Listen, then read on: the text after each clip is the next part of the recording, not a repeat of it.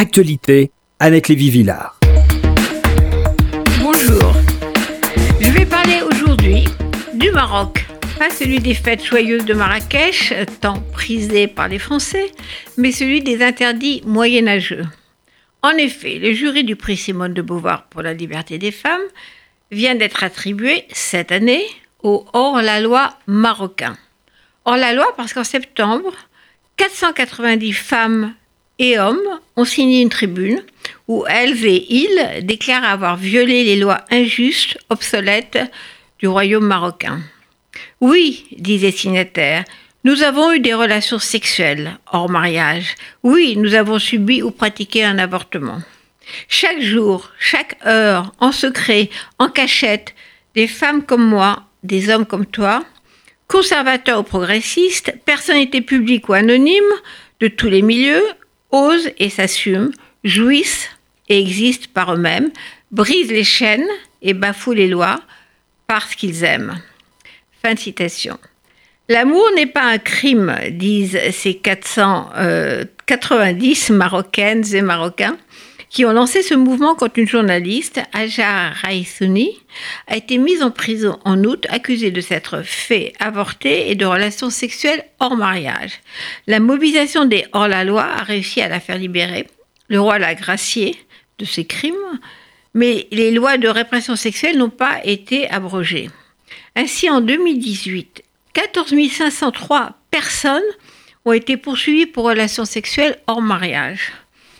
3048 pour adultère et 170 pour homosexualité. Terrible chiffre sur l'avortement, il y en aurait entre 600 et 800 chaque jour au Maroc. Ce manifeste des 490 en rappelle un autre, le manifeste des 343 salopes, comme on l'avait surnommé, signé par 343 personnalités françaises qui avaient, en 1971, affirmé qu'elles avaient avorté alors que l'avortement était encore illégal en France. Cette tribune des 343 salopes avait lancé le mouvement de libération des femmes et quatre ans plus tard, la loi Simone Veil légalisait l'avortement. Simone de Beauvoir avait rédigé et signé ce fameux manifeste pour le droit à disposer de son corps, question qu'elle avait déjà posée dans Le deuxième sexe, son livre fondamental publié en 1949. 70 ans plus tard, les batailles pour la liberté sexuelle continuent. Les 490 hors-la-loi au Maroc sont maintenant 15 000 signataires et ont déposé une pétition pour que le Parlement supprime enfin toutes les lois réprimant les libertés individuelles. Comme si l'amour était le crime numéro un des Marocains, écrivent-ils, cette culture du mensonge et de l'hypocrisie sociale génère la violence, l'arbitraire et l'intolérance.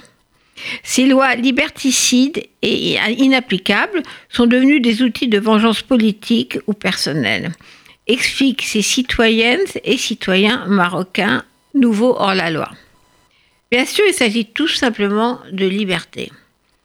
Leila Slimani, Sonia Terab et Karima Nadir recevront donc le 9 janvier, au nom du collectif des hors-la-loi du Maroc, le prix Simone, de Beauvoir pour la liberté des femmes.